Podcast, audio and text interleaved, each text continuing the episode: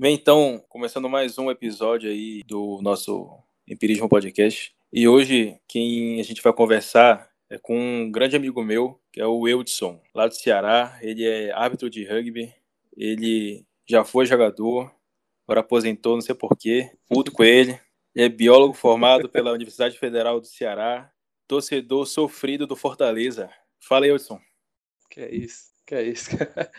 Fala galera, um prazer estar com vocês aqui. Não sou torcedor sofrido, graças a Deus meu time tá bem, tá, tá dando certo por enquanto. Vai dar certo ainda mais. E é isso aí, eu sempre também vou estar acompanhado do meu amigo Gustavo, para a gente sempre conversar, tirar uma boa conversa, boas ideias aí dos nossos entrevistados. Fala aí, Gustavo. Olá, muito bom dia, boa tarde, boa noite para todos, independente do horário que vocês estejam escutando a gente. Estamos aqui para mais um episódio. Creio que vai ser um episódio muito legal e bem interessante. Wilson, cara, é simples aí a parada, cara. Vamos conversar tranquilo aí. Beleza. E primeiro de tudo, cara, contem um pouco da tua história aí, tipo, pô, onde tu cresceu, é, de onde veio o amor pelo rugby, é, por que tu escolheu biologia. Conta um pouco da tua história pra galera. Beleza, assim, é...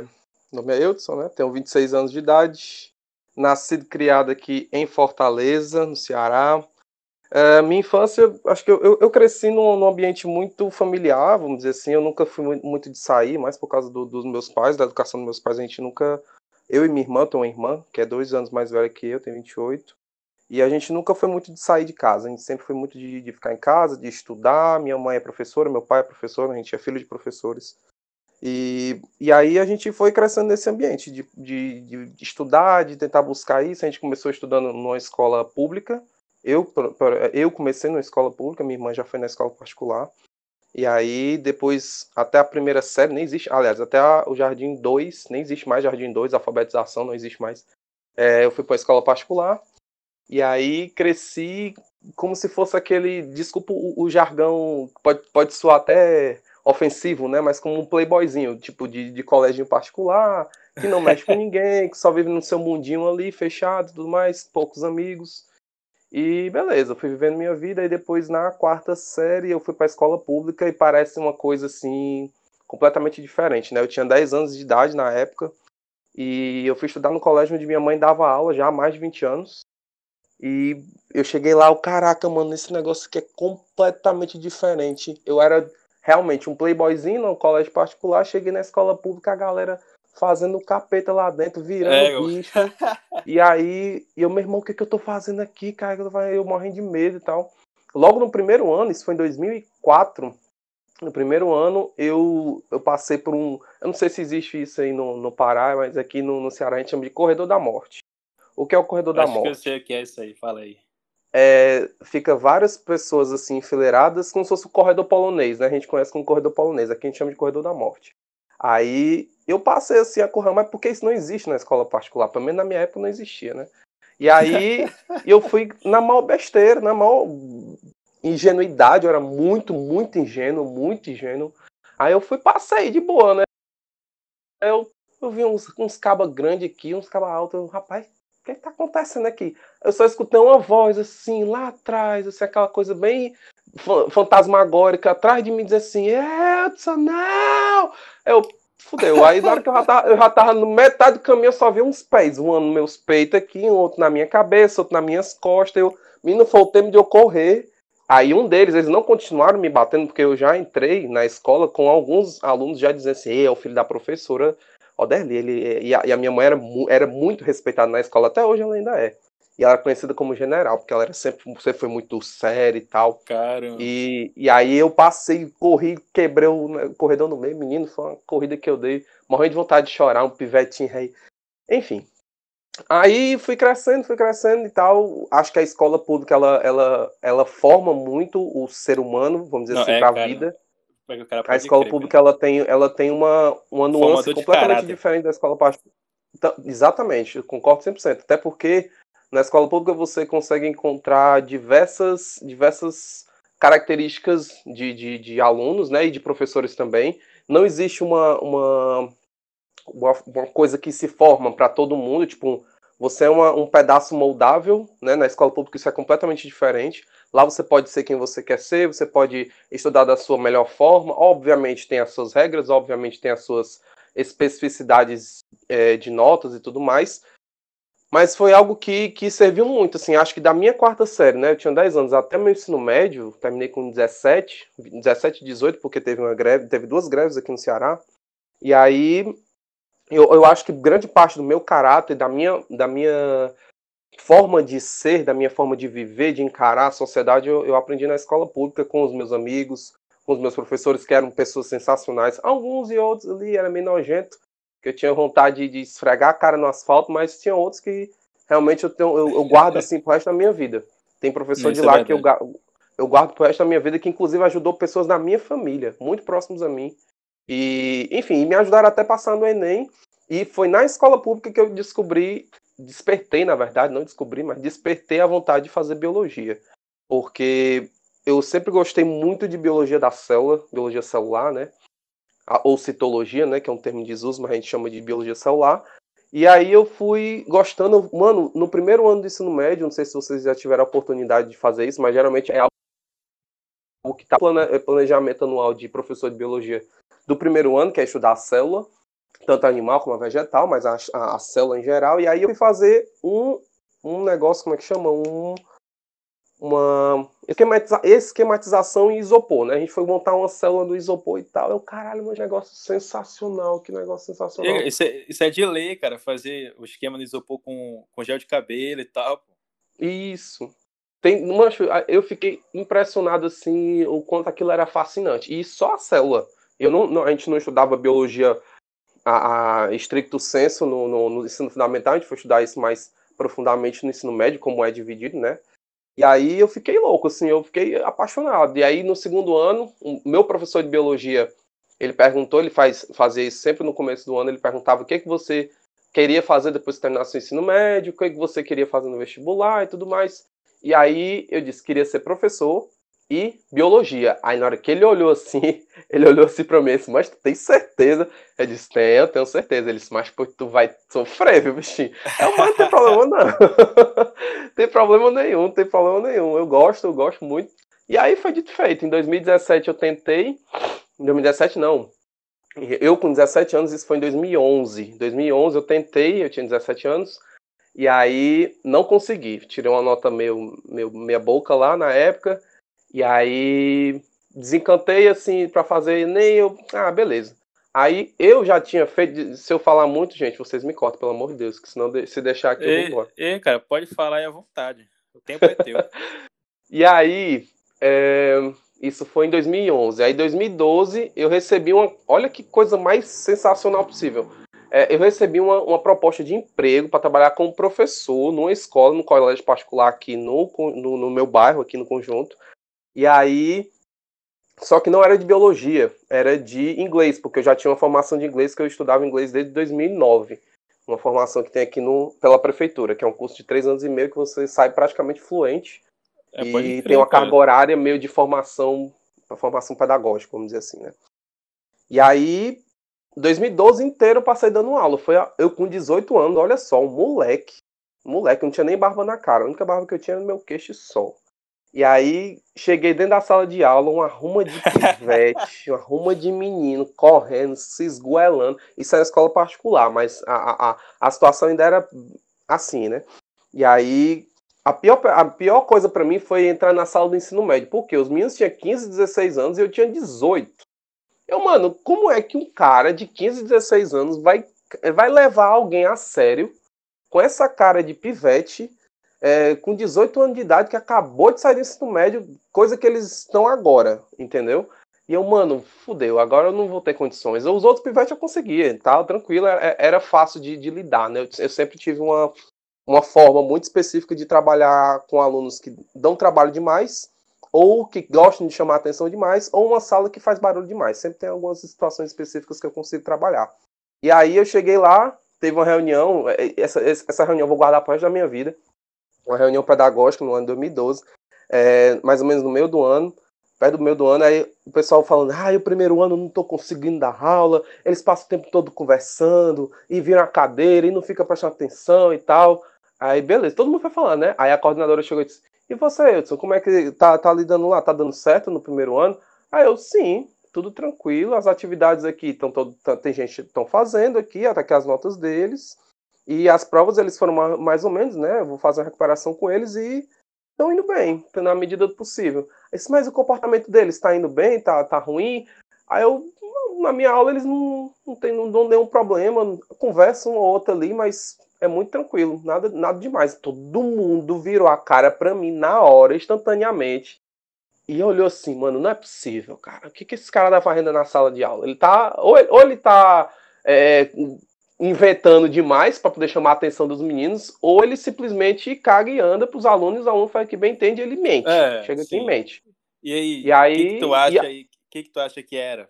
Que tipo assim, porque tu era da mesma idade, tu tinha a mesma cabeça, vamos dizer assim, aproximadamente. Tu, tu acha que era uma coisa Sim. mais ou menos assim, tipo assim, ou tipo assim, tu já por ti mesmo já sabia lidar com com essa galera assim que era mais da tua idade ou sei lá, ou, ou a tua mentalidade, o que que tu achava assim que era? Uhum. Cara, é, é, tem duas coisas aí, muito, e tu já falou uma delas, que era a minha, a minha forma de falar barra mentalidade, porque eu era jovem, é, e eles também. Então a gente tinha gostos em comum, muito em comum mesmo. Eu gostava muito de futebol, eu treinava um time de futsal na época, eles eram loucos por futsal, lá tinha uma quadra na, no colégio, eles eram os remanescentes da, da última grande seleção de, de futsal que tinha lá, que ganhava vários campeonatos aqui no, nos bairros.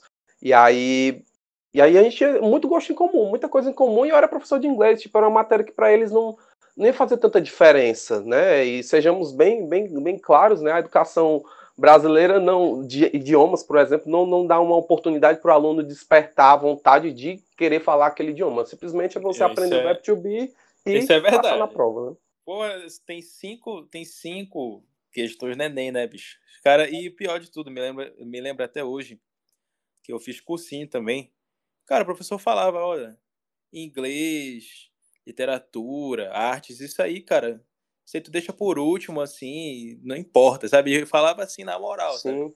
Tipo assim, que, é, que era importante, é redação, matemática e português, é. que fazia tu passar. É, cara, o sistema de ensino Exatamente. brasileiro é uma merda. Exatamente. E, e, nenhum aluno é estimulado, isso não vai mudar tão cedo, né? Infelizmente. Aí, o que que eu fazia? E aí vem a segunda, o segundo ponto que eu ia falar. Eu tenho uma relação com a igreja, a igreja católica, sou, sou católico, e eu tenho uma relação muito, muito forte com a igreja católica no sentido de trabalhar com jovens. Eu, desde os meus 11 anos, eu era acólito, né, coroinha, acólito, não sei como é que vocês conhecem aí.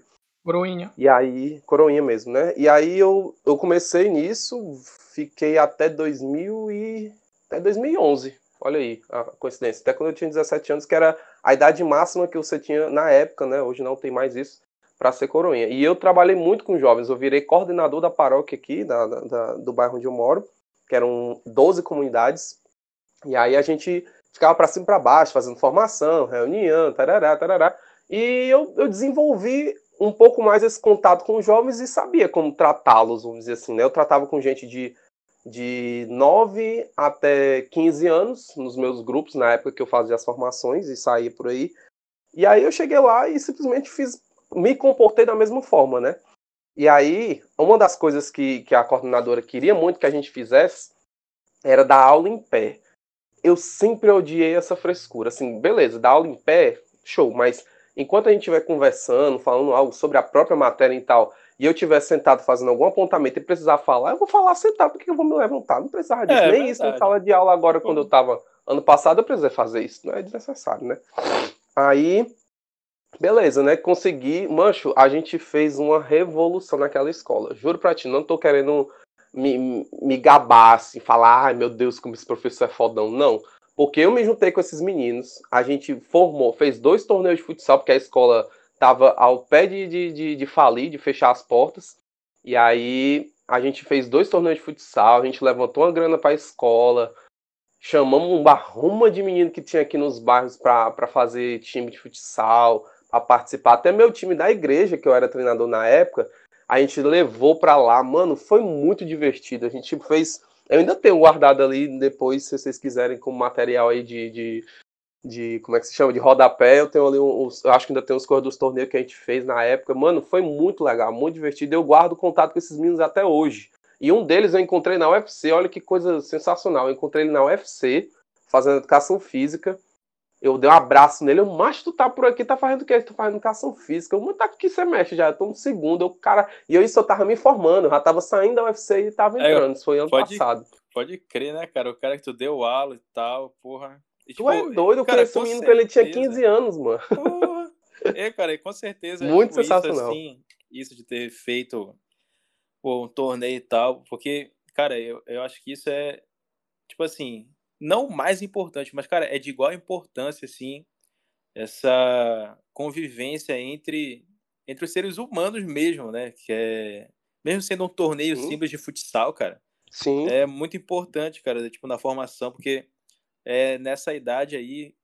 Me lembra até hoje, cara, tipo, que tu vai te descobrindo assim, que tu vai fazendo realmente as tuas conexões assim sociais, cara. E, pô, o moleque que era, sei lá, sentava no fundo, não falava com ninguém. Uma dessa, assim, muda a vida do moleque, cara, saca? Com ou então, certeza. Ou então o cara não sabia o que ele queria da vida e ele viu, é, pô, é isso que eu quero, sabe? Tipo, reunir a galera, jogar e tal, ensinar.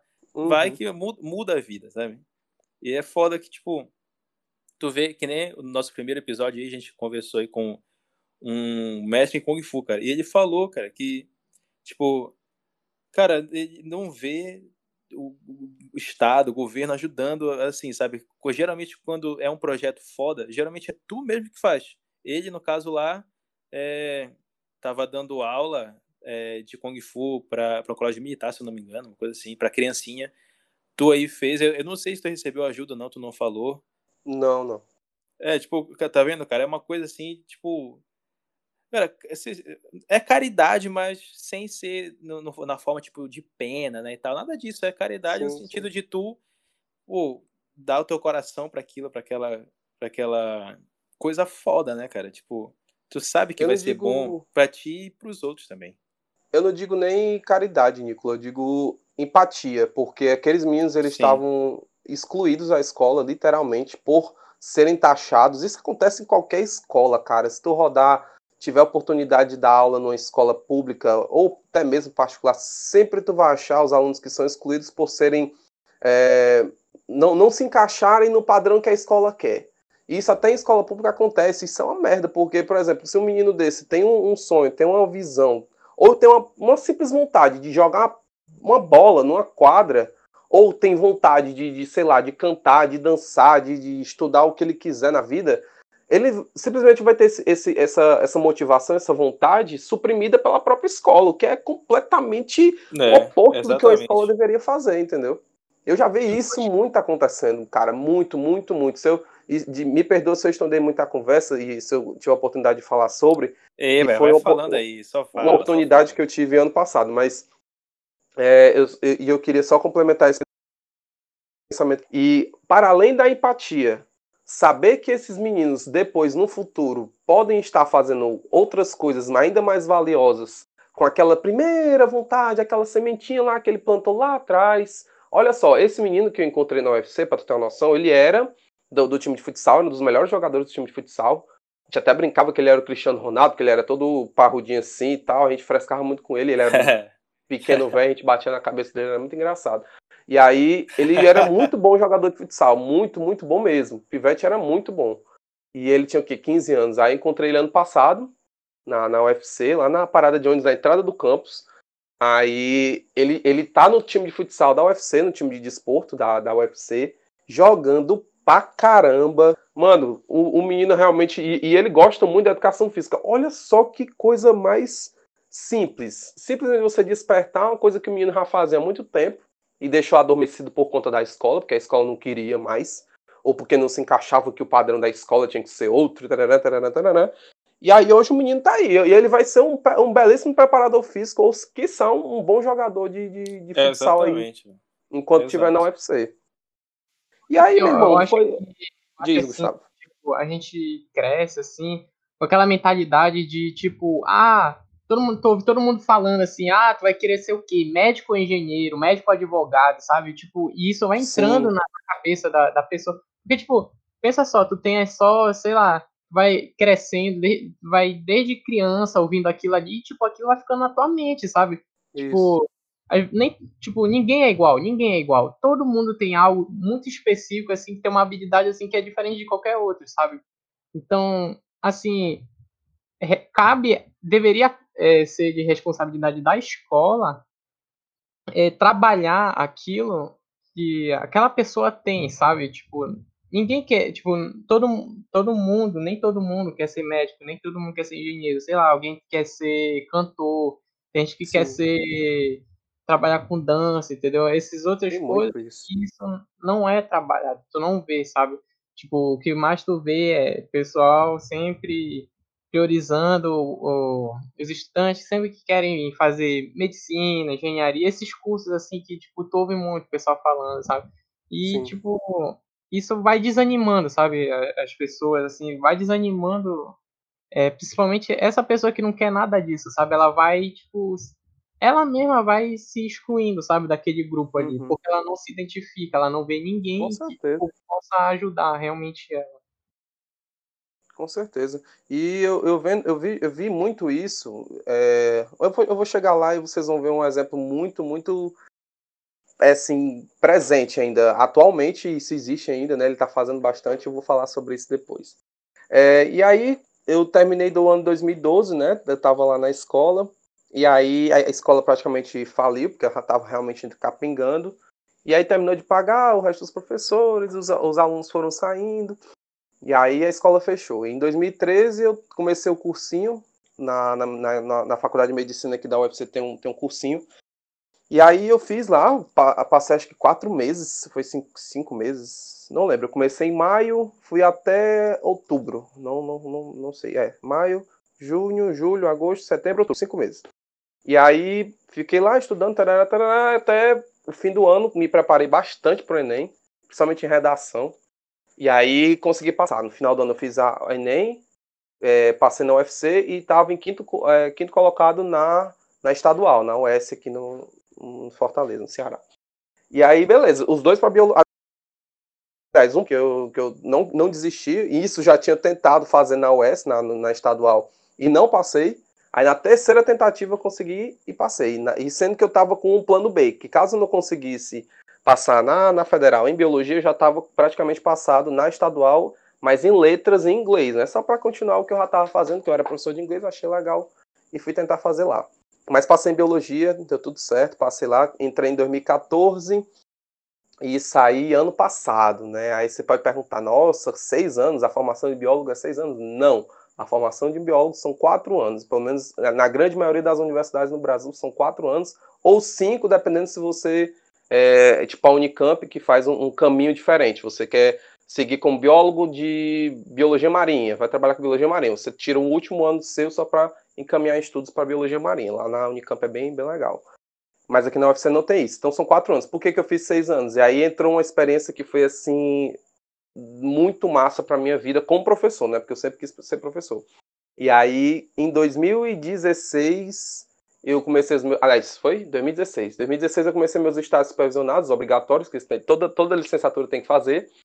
E aí foi um negócio assim sensacional.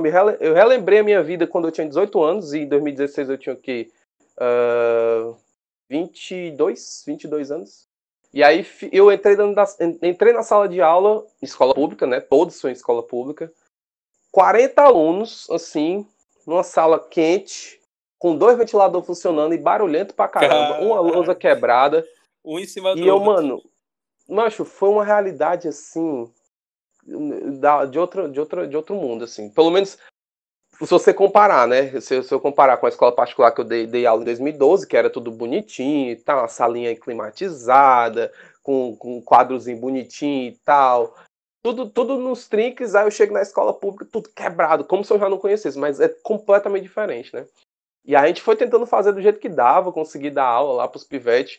Conheci, e, e, aí eu vou, eu vou falar algo que, se outros professores escutarem esse, esse podcast, eles podem tomar isso como exemplo, ou se identificar com, com essa atitude, né? Que acho que poucos professores se doam a fazer, que é conhecer o aluno. Mas não conhecer o aluno de ir na casa dele e tomar café com a mãe dele, não é isso.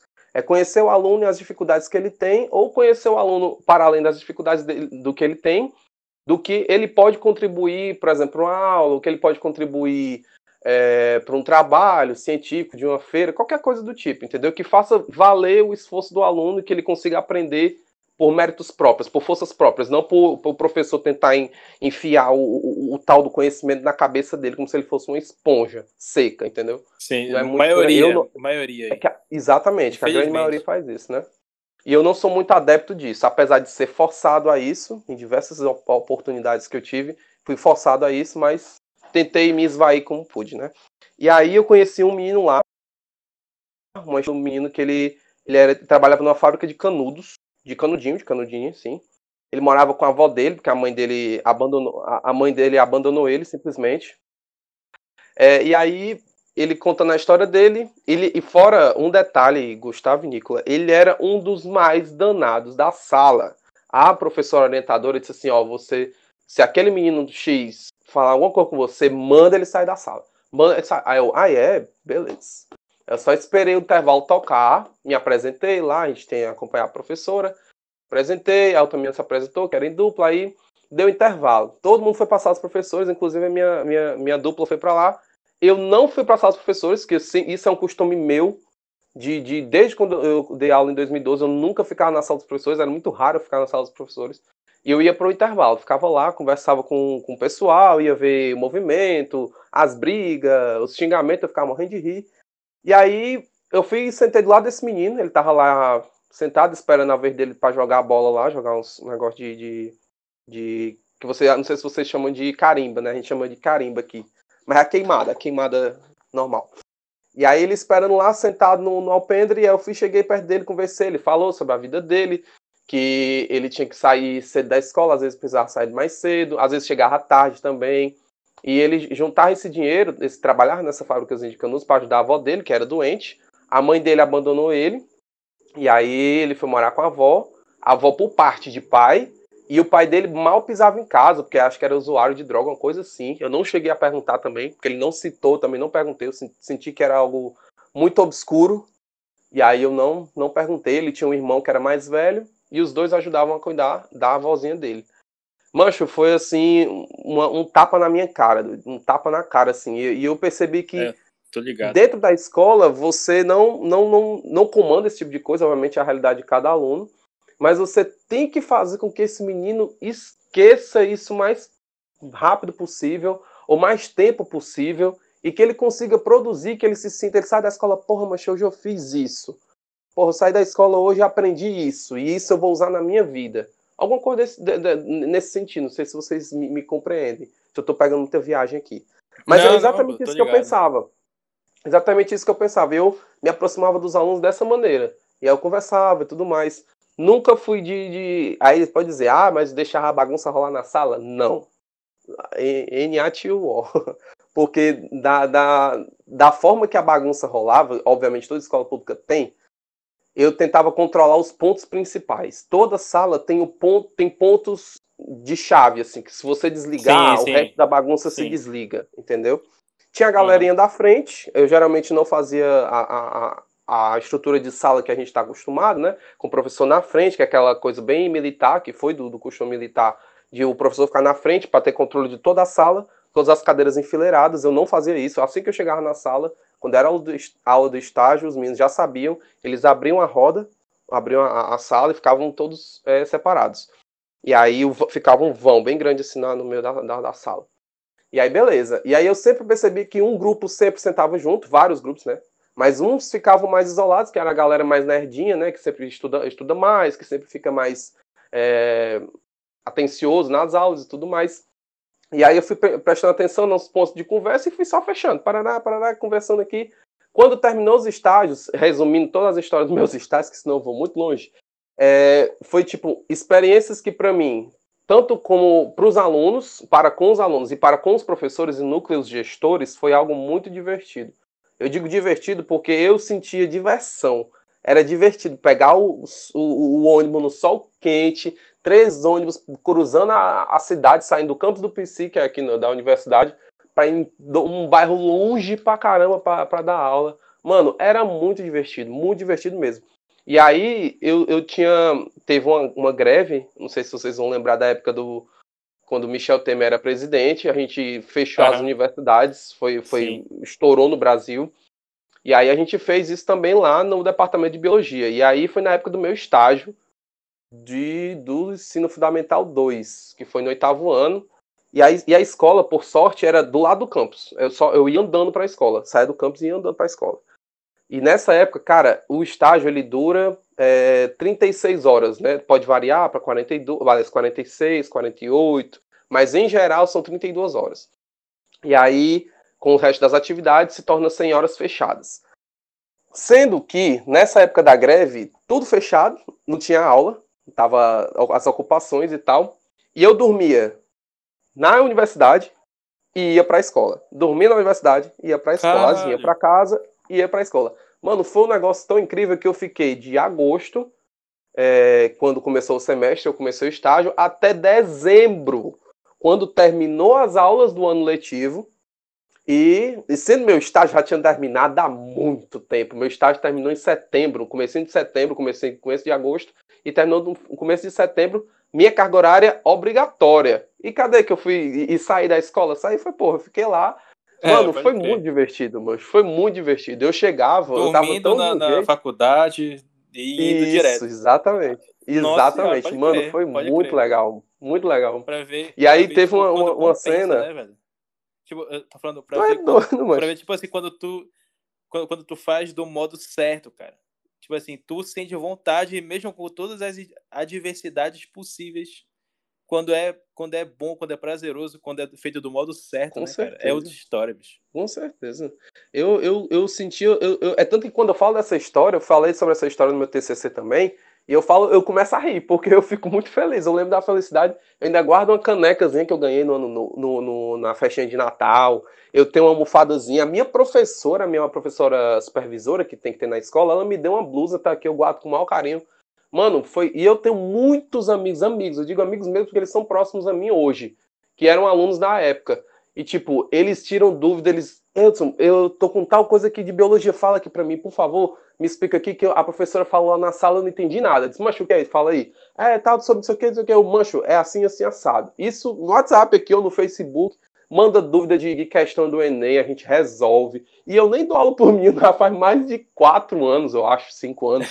Pode crer, Mano, cara. é incrível, velho, incrível, incrível. E, e aí depois eu entrei, consegui trabalhar na prefeitura, consegui um contrato na prefeitura de dois anos, né, um, um ano estendido para o outro. E aí foi uma realidade mancho, pra ter uma noção, como eu, eu, eu vivi muito nessas, nessas coisas. Eu acho que ainda vivi pouco, né? Eu acho que não tenho que viver mais. Mas só esse tempo de dois anos que eu passei, foram os últimos dois, 2018 2019, é, eu, eu trabalhei numa, num projeto aqui que é de educação em tempo integral, aqui no, na Prefeitura de Fortaleza tem isso, eles estendem o horário da, do aluno na escola, eles mandam para outro lugar para ele também continuar as horas de aula dele. Ou seja, ao invés de cinco horas, ele tem sete horas, com um intervalo de almoço é, na escola e aí depois ele vai para outro lugar para ter aula. Ou numa escolinha menor, ou no Instituto Cuca, que é um, é um aparelho gigantesco que tem aqui em Fortaleza que dá aula de esportes, dança e tudo mais.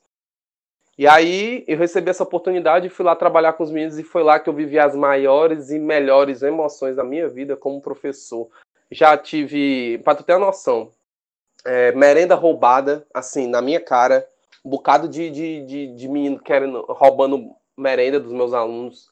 E eu não podia fazer nada, é porque a gente, a, a, o Instituto Cuca, a, a, sede que eu trabalhei, ela é inserida dentro de uma comunidade, ela é tipo no quintal de uma comunidade. É tipo o, a, a, cidade, o bairrozinho do, de vocês, como é que chama? Sacramento. É tipo Sacramento. Aí é, de, é dentro do bairro, é, é enfiado assim, né?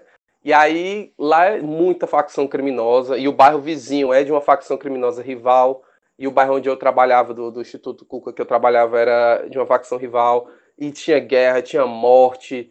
Mano, todo dia era todo dia era um, uma cena diferente. Gente sendo abordada lá dentro, a polícia entrava, o menino passava correndo.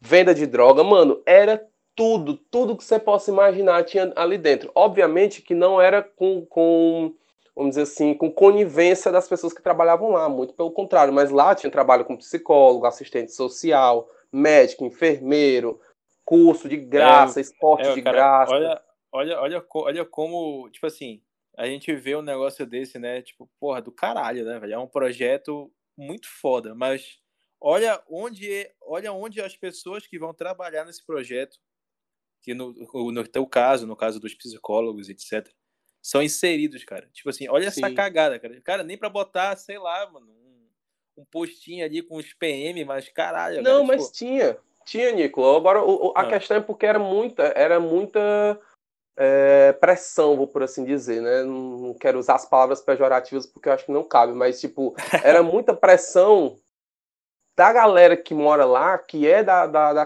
das comunidades, das favelas em volta, e que são da, tal, da, da facção criminosa X, que viviam por lá mesmo que para se defender, entendeu? Era tipo um, um, um, um local que para eles é, é, algo que eles, que eles queriam estar ali para se proteger, entendeu? Que, que eles sabiam que se botasse muita cara pro outro lado, eles podiam morrer, entendeu?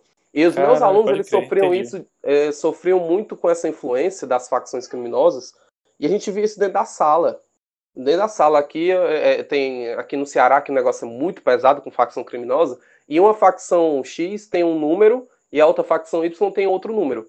Sempre quando a gente chamava, fazendo a chamada, a gente chamava um número, eles, eita, esse número é do, do, do dos pilantras, não sei o quê. Entendi, entendi. Isso pra eles é, é normal, entendeu? É normal. É, é, eles não querem ser identificados com a facção criminosa do bairro onde eles moram. Aliás, de um bairro que eles não moram. Se a facção é rival, eles não querem ser identificados com esse número ou com essa facção.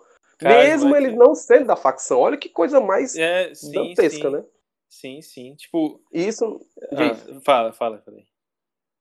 Não, eu ia só complementar. E, e, tipo, isso não acontece só aqui no Ceará. Acontece no Rio de Janeiro já há muitos anos. Na época do Leonel Brizola, isso acontece no Rio de Janeiro. Eles não gostam de ser identificados com, com PCC ou com Comando Vermelho. Eles, eles, eles querem a identificação do bairro onde eles moram. O bairro é Sim. comandado pra, pelo Comando Vermelho, então quero ser chamado ou então identificado como Comando Vermelho. É só para tu ver o nível de, de, de, de, vulnerabilidade que esses, que esses meninos, e era tudo 14, 15, 16 anos, mas era Sim, muito tenso, é, muito tenso. É o, é o medo, cara, é o medo, porque vai que, tipo assim, ele pensa, né, não sei, Tipo, pô, vai que 100%. alguém ouve isso e tal. Porra, 100%. o moleque já pensa na vida, cara. Infelizmente, né? 100%. Porra. A gente teve aluno, Nicola e Gustavo, a gente teve aluno ameaçado de morte. A gente teve aluna que foi ameaçada de morte dentro da minha sala. O cara entrou e disse Caralho. assim, tu mora onde? Ele disse assim, eu moro aqui, eu moro aqui no bairro e tal. Aí ah, é, porque se tu fosse de outro bairro agora tu ia morrer agora. E eu dentro da sala. Eu dentro da sala. Caralho. Entendeu? Eu dentro da sala. E, e isso ele entrou isso. simplesmente, ele tava muito chapado lá, virado no, no, no capeta lá, sabe Deus que ele tava usando. E a menina, tipo, ela ficou tranquila porque ela já convive com esse tipo de coisa há muito tempo e ela tem só 15 anos, tinha só na época 15 anos. Então ela respondeu, tipo, da maneira mais simples possível, peitando o cara assim, que quer saber, eu moro aqui, não sei o que, não sei o que. Mancho, foi uma, uma situação que eu vi, mas obviamente tem seus lados bons, né? Eu, eu por exemplo, Nunca me, me, me, meti com briga com esse tipo de gente, graças ao meu bom Deus, porque se eu. Eu tenho certeza que, que, que ia, ia, dar merda, não no sentido de eu morrer, obviamente que não, mas tipo, de, de eles botarem cara feia, deles quererem roubar mais a merenda, de fazer. É, uma coisa assim que eles. Só você vê na hora mesmo pra você sentir, que eles ficam fazendo uma. como se fosse uma, uma, uma revista, eles ficam andando de volta. Enfim, tem todo um sistema que eles gostam de utilizar. E aí eu fui me aproximando deles também. Eu, eu quando eu finalizei meu contrato ano passado, vários deles eu, eu falava, eu chegava lá no, no Cuca e dizia, oi, beleza, meu irmão, beleza, e o jogo do Fortaleza e tal. Eu disse, mas rapaz, o Fortaleza, não sei o que, tu vai pro jogo, professor? Eu disse, vou, vou amanhã, eu tô lá. Aí eu vou também, professor, vou fazer meu sócio torcedor, vou lá, vou encontrar o senhor lá, viu?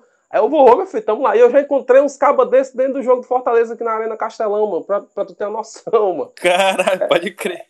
é muito louco, mancho. O que, eu, o que eu vivi nesses últimos dois anos foi a coisa mais louca da minha vida.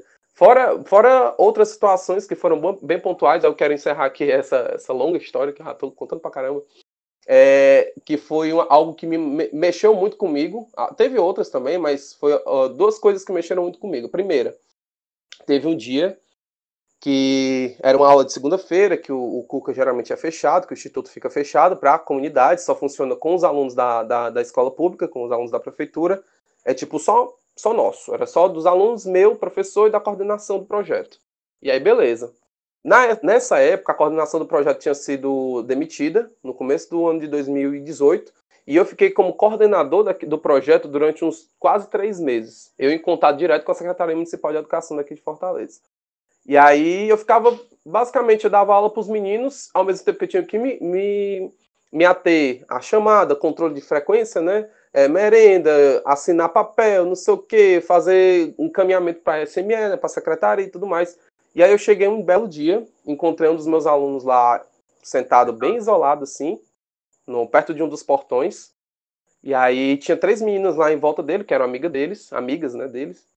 E aí eu cheguei perto e vi ele chorando copiosamente, só que ele não fazia careta, ele só o olho muito vermelho, a cara muito vermelha.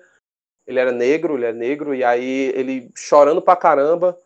E eu, mano, o que foi que aconteceu, pelo amor de Deus? E eu fiquei preocupado, porque eu gosto, eu gosto muito dos meus alunos até hoje, eu tenho muita, muito carinho por eles. E aí eu cheguei perto dele assim, ele disse, não, é, ele não, ele não conseguiu falar, e aí uma das meninas falou que a mãe dele tinha falecido naquele dia. Mancho, eu engoli seco. Até agora eu tô engolindo seco porque eu me lembro da cena. Mancho, ele, ele, ele ficava com a cara tão perdida que eu, eu, eu, realmente desconheci o meu aluno naquele momento, porque ele era acostumado a fazer bagunça, a conversar, cantava, chegava com caixinha de som, JBL, essas coisas, de tocando funk e tudo mais, a gente sempre uhum. brincava com ele. Mano, nesse dia ele tava irreconhecível. E foi algo que eu, que eu guardei para da minha vida, porque eu saí da sala, a outra professora de matemática, aliás, o professor de matemática estava dando aula e, e eu estava de, de janela. E aí eu não estava dando aula na hora e eles estavam fora da sala. E eu fui justamente para botar eles para a sala, encontrei eles lá. E aí eu, eu, ao invés de botar eles para a sala, o que foi que eu fiz? Sendo que a psicóloga não estava lá, porque era o Cuca estava fechado. É, não estava assistente social, não estava ninguém. Estava só a gente da, da, da Secretaria de Educação e o pessoal da matrícula, que geralmente faz os registros na segunda-feira para mandar para a prefeitura. E aí eu, eu, ao invés de botar eles para a sala, que era o, entre aspas, o correto que qualquer outro professor deveria ter feito para seguir as regras Sim. da escola, tarará, tarará, eu simplesmente sentei no chão com eles e a gente começou a conversar sobre parentes. Parentes que se foram, que a gente gostava muito e tal. Mano, eu, eu juro pra ti, deu 10 minutos a gente conversando sobre isso ele mudou o semblante dele, ele não, não conseguia mais ficar cabeça baixa, assim, cabeça para baixo. Ele chorava, ele ria, ele conseguia misturar as duas sensações. Mano, foi, foi, foi uma sensação assim que eu nunca tive na minha vida e que eu vou guardar para da minha vida como, como uma experiência como professor é, é. vivendo a vida de um aluno, entendeu? Que, é, o que você passa crer, todo cara. dia, né? Pode crer. E aí a última. Foda, a, foda. A última coisa que aconteceu, e eu encerro aqui, foi e, e, aí eu tomo o exemplo que o, que o Gustavo falou, que é, por exemplo, o menino gosta de cantar, gosta de dançar e tarará, tarará. É, tinha alguns alunos lá, novamente, taxados de, de bagunceiro, que na escola só fazia bagunça, que não queria eles ali no projeto, que não sei o quê. Quando a gente anunciou que esses meninos iam vir, o pessoal da, da sala deles, né, que estudava com eles na escola, não queria, disse, não, eu não deixa não, não deixa não, não é pra eles vir não. E aí, mancho, beleza, veio os três, tá bom, tudo bem. Aí eu fui conversando, fui conhecendo, eles querendo fazer hora com a minha cara logo de começo, porque eles vão testando, o aluno vai testando você, o seu limite. E eles foram me testando, fazendo hora comigo e tal. Aí teve um dia que eu levei eles para coordenação, e aí eu não consegui, mancho. Eu comecei a rir de uma, de um, sei lá, eles estavam fazendo uma piada lá, não sei o que, que eles estavam falando. E aí começou a inventar, dizendo que uma, a mãe dele era, era traficante, não sei o quê. Só que eles, eles contavam isso como se fosse uma piada, uma anedota para a coordenadora acreditar e simplesmente eles passarem ilesos de qualquer coisa, né? Isso já foi no final do ano, a gente já tava com coordenação lá. E a coordenadora bichinha pousou lá e acreditou na história deles, né? Aí beleza. E aí eu fui conversando, conhecendo eles, conhecendo eles, e descobri que eles gostam muito de rap. E lá no Cuca, tem, tem todos os Cucas aqui do, do, do, de Fortaleza, tem um negócio chamado Batalha de Rima, que já é conhecido no Brasil inteiro, né? Tem muito vídeo. Uhum, uhum, e aí, esses moleques gostavam muito de batalha de rima, fazia música. E teve um dia, de, um, um dia desses que eles me mostraram um caderno cheio de letra de música. cheio de erro ortográfico pra caramba. Aí eu peguei assim, eu olhei, mas a letra, é, Nicola e Gustavo, era a coisa mais linda do mundo, mas era, obviamente, com, com, com os, apesar dos erros ortográficos de, de português, mas tinha um, uma, um conteúdo assim que era a vivência deles, tipo, falava da Sim. polícia, falava do, da, das coisas que eles sofriam dentro da comunidade, que eles já foram abordados pela polícia, sofreram agressão, é, um deles já chegou quase a morrer, porque foi de, deixado assim para ao Léo, lá numa, numa, comunidade de, de facção rival. E eles falavam isso na letra, mano, a coisa mais bonita do mundo. Obviamente, tinha umas letras lá que eram mais de, de ostentação, aquela coisa que todo jovem novo gosta de, de, de fazer, né? De falar que tem. E aí eu mancho. E eu trabalho com música na, na Igreja Católica, para tu ver como uma coisa tá ligada à outra. Eu trabalho com música na Igreja Católica desde 2009. Mas é com canto, com, com, com voz e tudo mais. Sei tocar violão, tenho um, um certo conhecimento. Estudei uhum. na UFC também, técnica vocal, mas não muito focado em harmonia ou, ou composição, que era mais uma, o, o, primordial para eles, né? E eu levei eles na rádio, lá no Instituto. Como eu disse para vocês, esse Instituto é incrível, tem tudo para os jovens. E eu levei eles na rádio lá, levei eles também na, no, no estúdio de música. Marquei um dia para eles gravarem a música deles. A gente gravou a música. É, eu, eu ajudei na, na, não na composição, porque eles pegaram um beat da internet, mas ajudei na composição da melodia da música, pra, da, junto com a letra deles, né? E aí fui, fui, gravando, fui gravando, gravando, gravando. Tem uma deles que tá. que eles até postaram no YouTube, se vocês quiserem, depois eu mando o link pra vocês.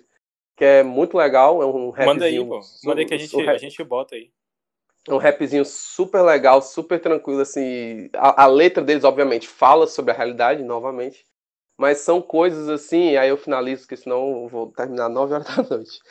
É, que me construíram como pessoa, né? Eu nem falei do rugby, eu posso falar depois, mas eu, deixar vocês falarem também. É, que são coisas que construíram minha vida, cara, que eu vou levar assim. Eu posso morrer hoje, ou morrer amanhã, ou morrer no final do ano, que eu tenho certeza que uma, uma parte de mim morre feliz. Porque isso que eu vivi dentro da sala, tanto nos estágios como na, na nesses últimos dois anos, mudaram muito minha percepção de o que é ser professor. Obviamente, eu tive outras experiências em outras escolas, também escola pública, não tive mais experiência em escola particular, e nem quero, para falar a verdade, só se for uma situação muito necessitada de dinheiro, que eu esteja, provavelmente esteja. É, mas eu gosto muito de escola pública, é a minha vida, e o quanto eu vivi esses últimos dois anos, quatro anos, vamos dizer assim, mudou minha, minha cabeça, minha percepção eu acho que todo professor, todo professor deveria passar por, por experiências parecidas com essa. Com certeza existem milhares e milhares de experiências aqui. Se vocês quiserem fazer podcast com qualquer professor, eles vão contar histórias completamente específicas, pontuais deles, com coisas que eles viveram, entendeu? Mas eu acho que todo professor deveria passar por isso, de sentir a vida do aluno, de ver como o aluno funciona, de ver o que ele passa, de, de sentir quais são as dificuldades dele individualmente, não generalizar aquela dificuldade para todo mundo. Enfim, é uma série de coisas que eu gosto de fazer na minha sala de aula e espero que qualquer professor que esteja escutando aí, amigo professor, amiga professora, sempre pense no seu aluno. Nunca pense no seu salário. Obviamente, salário é importante, mas nunca pense no seu salário no fim do mês quando você entrar na sala de aula. Você tem que pensar no seu aluno, pensar no que ele vai é, ser ou o que ele vai conseguir conquistar independente da sua matéria, de se é português, se é biologia, se é inglês, se é espanhol, quer que seja, ele, você tem que pensar na construção do ser humano. A escola serve para isso. E não simplesmente para ele absorver aquele conteúdo que ele precisa passar no Enem. Entendeu? Eu entendi, cara. É, cara, história é foda, cara. Doideira. Tipo, eu sei que tem gente que ouve aí que é, é moleque ainda, que ou, ou vai fazer cursinho, né? Porque pandemia, o caralho, então ou vai fazer sim, cursinho sim. ou já está fazendo é, em casa mesmo estudando, ou já passou e só está esperando voltar às aulas. Moleque que escolheu, sei lá, geografia, história, por aí vai. Uhum. Então, cara, é, isso é uma história foda até para quem é, tá pensando em ser professor, né, cara? E, e outra coisa que eu queria falar também é, cara, é para te ver, tipo, tipo assim, mesmo com todas essas adversidades, porque tem gente que pode olhar de uma forma totalmente negativa isso, né? Tipo assim, Sim. assim, só ouvir, só ouvir a parte de ah, traficante, ah, não sei o quê. E que eu acho uma, uma burrice, né? Que só vê o lado negativo de qualquer coisa no mundo. Eu acho que tipo assim, te limita, limita a tua vida.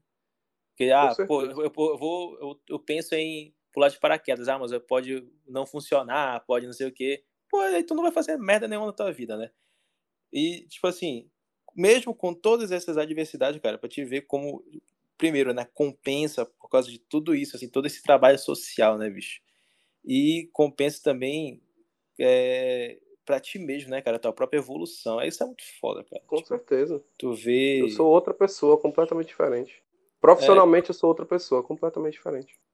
Eu acho que a partir do momento, assim, que, tipo, tu tá vivendo aquela realidade, sabe? Que, tipo, algo que tu nunca viveu, assim, na tua vida, assim, ver toda a dificuldade que, tipo, essas pessoas com vulnerabilidade social têm, tipo, é algo, assim, muito impactante, assim, na hora, assim, que faz tu repensar muita coisa, velho, tipo, muita uhum. coisa na tua vida, sabe? Às vezes, assim, a gente reclama, assim, de besteira, sabe? Besteira, besteira, besteira, algo, assim, a gente estava planejando assim, algo deu errado, deu muito errado, não deu certo, mas às vezes a gente reclama assim de barriga cheia, mas tipo, velho, a gente tipo tu, como é que eu posso me expressar assim, tipo, não chega nem perto assim do que eles realmente passam, sabe? Sim.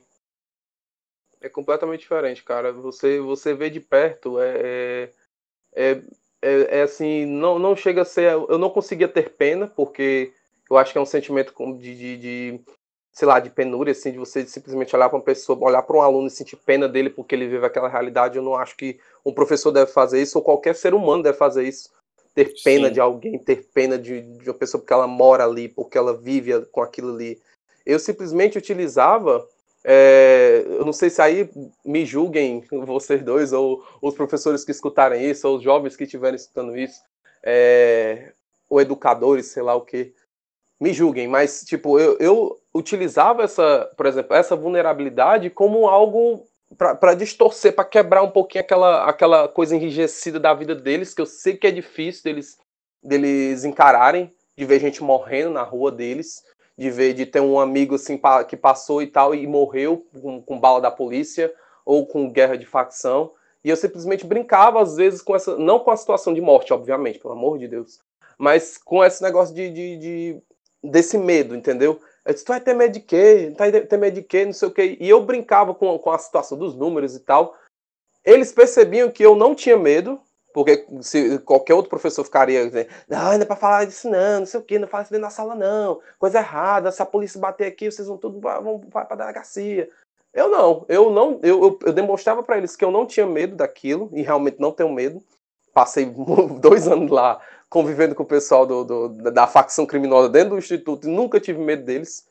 É, e, e, eu faz, falava isso para meus alunos e demonstrava isso para meus alunos dentro da sala. Ou seja, eu sei o que eles estão passando, é, eu, eu, eu, enxergo isso, e ao mesmo tempo que eu, eu, eu dizia para eles nas, nas entrelinhas, subliminarmente, dizia assim: ó, eu não sinto pena de vocês. Isso não, isso que a gente vive aqui é a nossa realidade, infelizmente. Vamos viver com ela, ou a gente se muda, com muito dinheiro a gente se muda daqui. Mas como isso não é possível, a gente vai viver com ela aqui. Então, abracemos-nos e, e vivamos a nossa vida onde nós estamos, né? Sim, sim.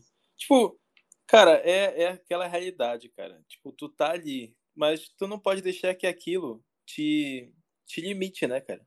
Porque Sim. aquilo não te prende. Tu, tipo, cara, eu sei, gente vai dizer, ah, não, mas, pô, pobre, não tem dinheiro, olha aí como é que tá e tal. Cara, realmente é mil vezes difícil, mil vezes mais difícil para um moleque desse nessa situação do que um moleque que estuda uma escola particular e tal. Eu sei, isso é óbvio.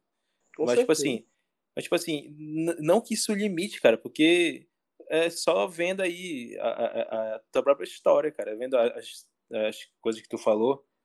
Cara, é só questão de, tipo assim, dessas pequenas oportunidades, não precisa de muita coisa, sabe? Tipo, é só um professor ali que faça a diferença na vida daquele moleque e ele perceba, sabe?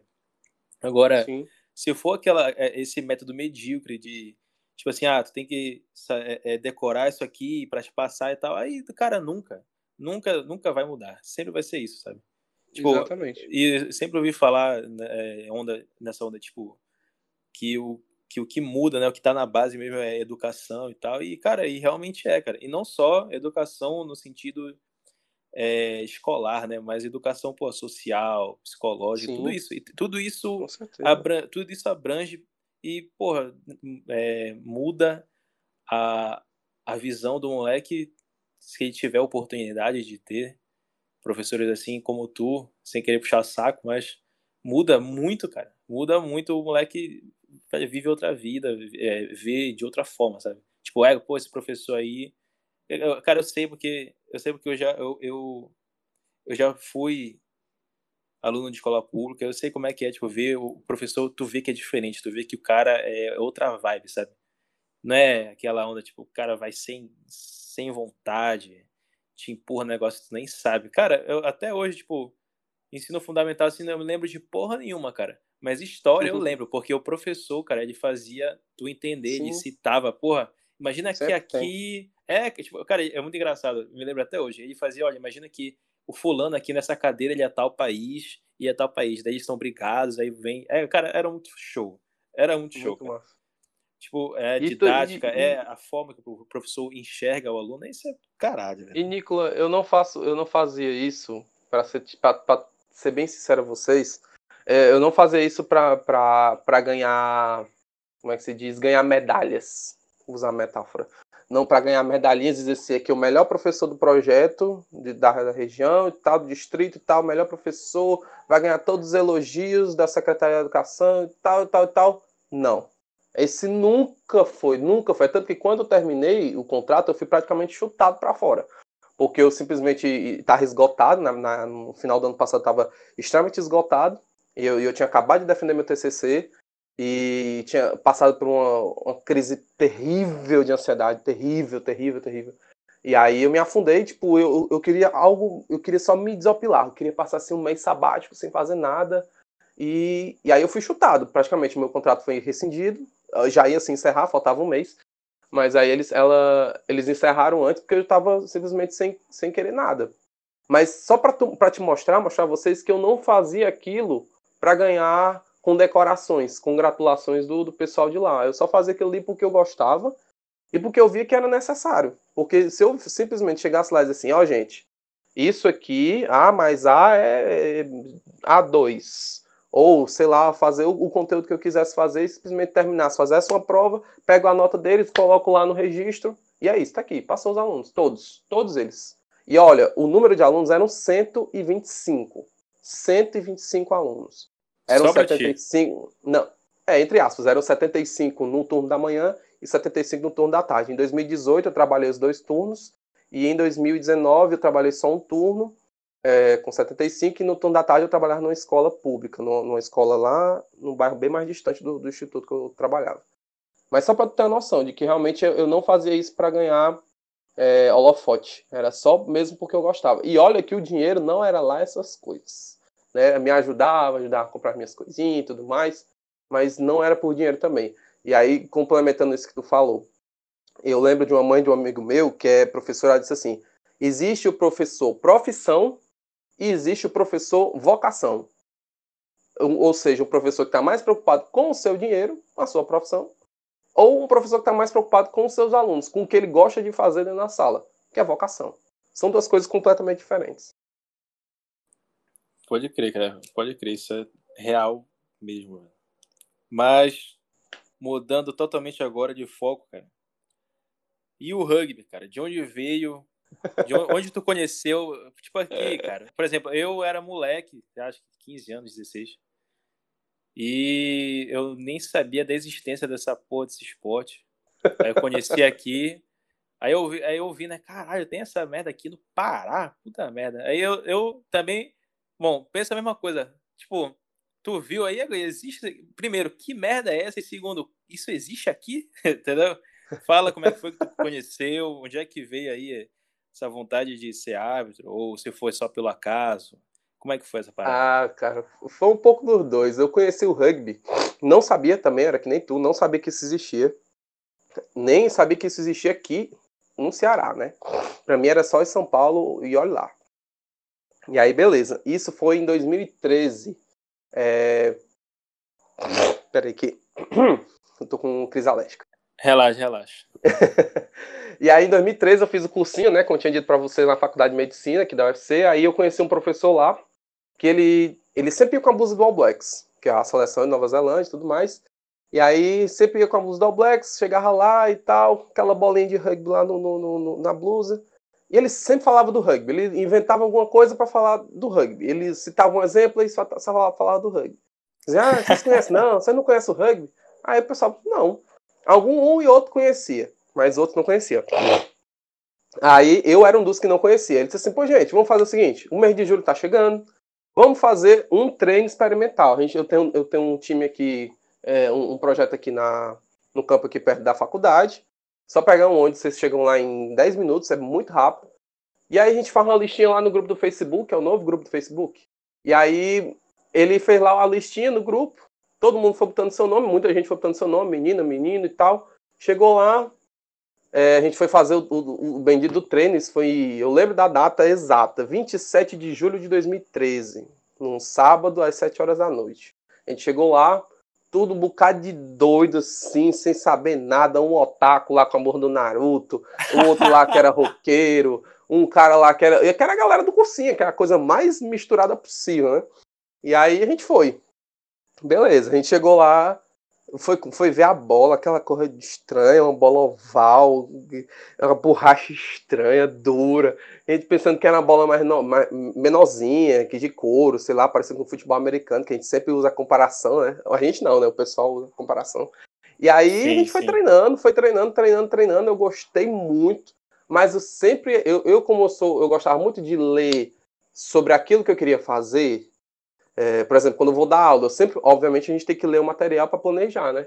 Mas antes mesmo da aula, mesmo com a aula planejada, eu fico lendo, fico vendo exemplo, fico vendo vídeo, fico vendo um bocado de coisa para contextualizar na, na aula. Do mesmo jeito eu fui fazendo rugby, né? Eu fui e, e, li sobre as posições, sobre as marcações de, da arbitragem, sobre é, é, as, as formações móveis, fixas e tal e tal.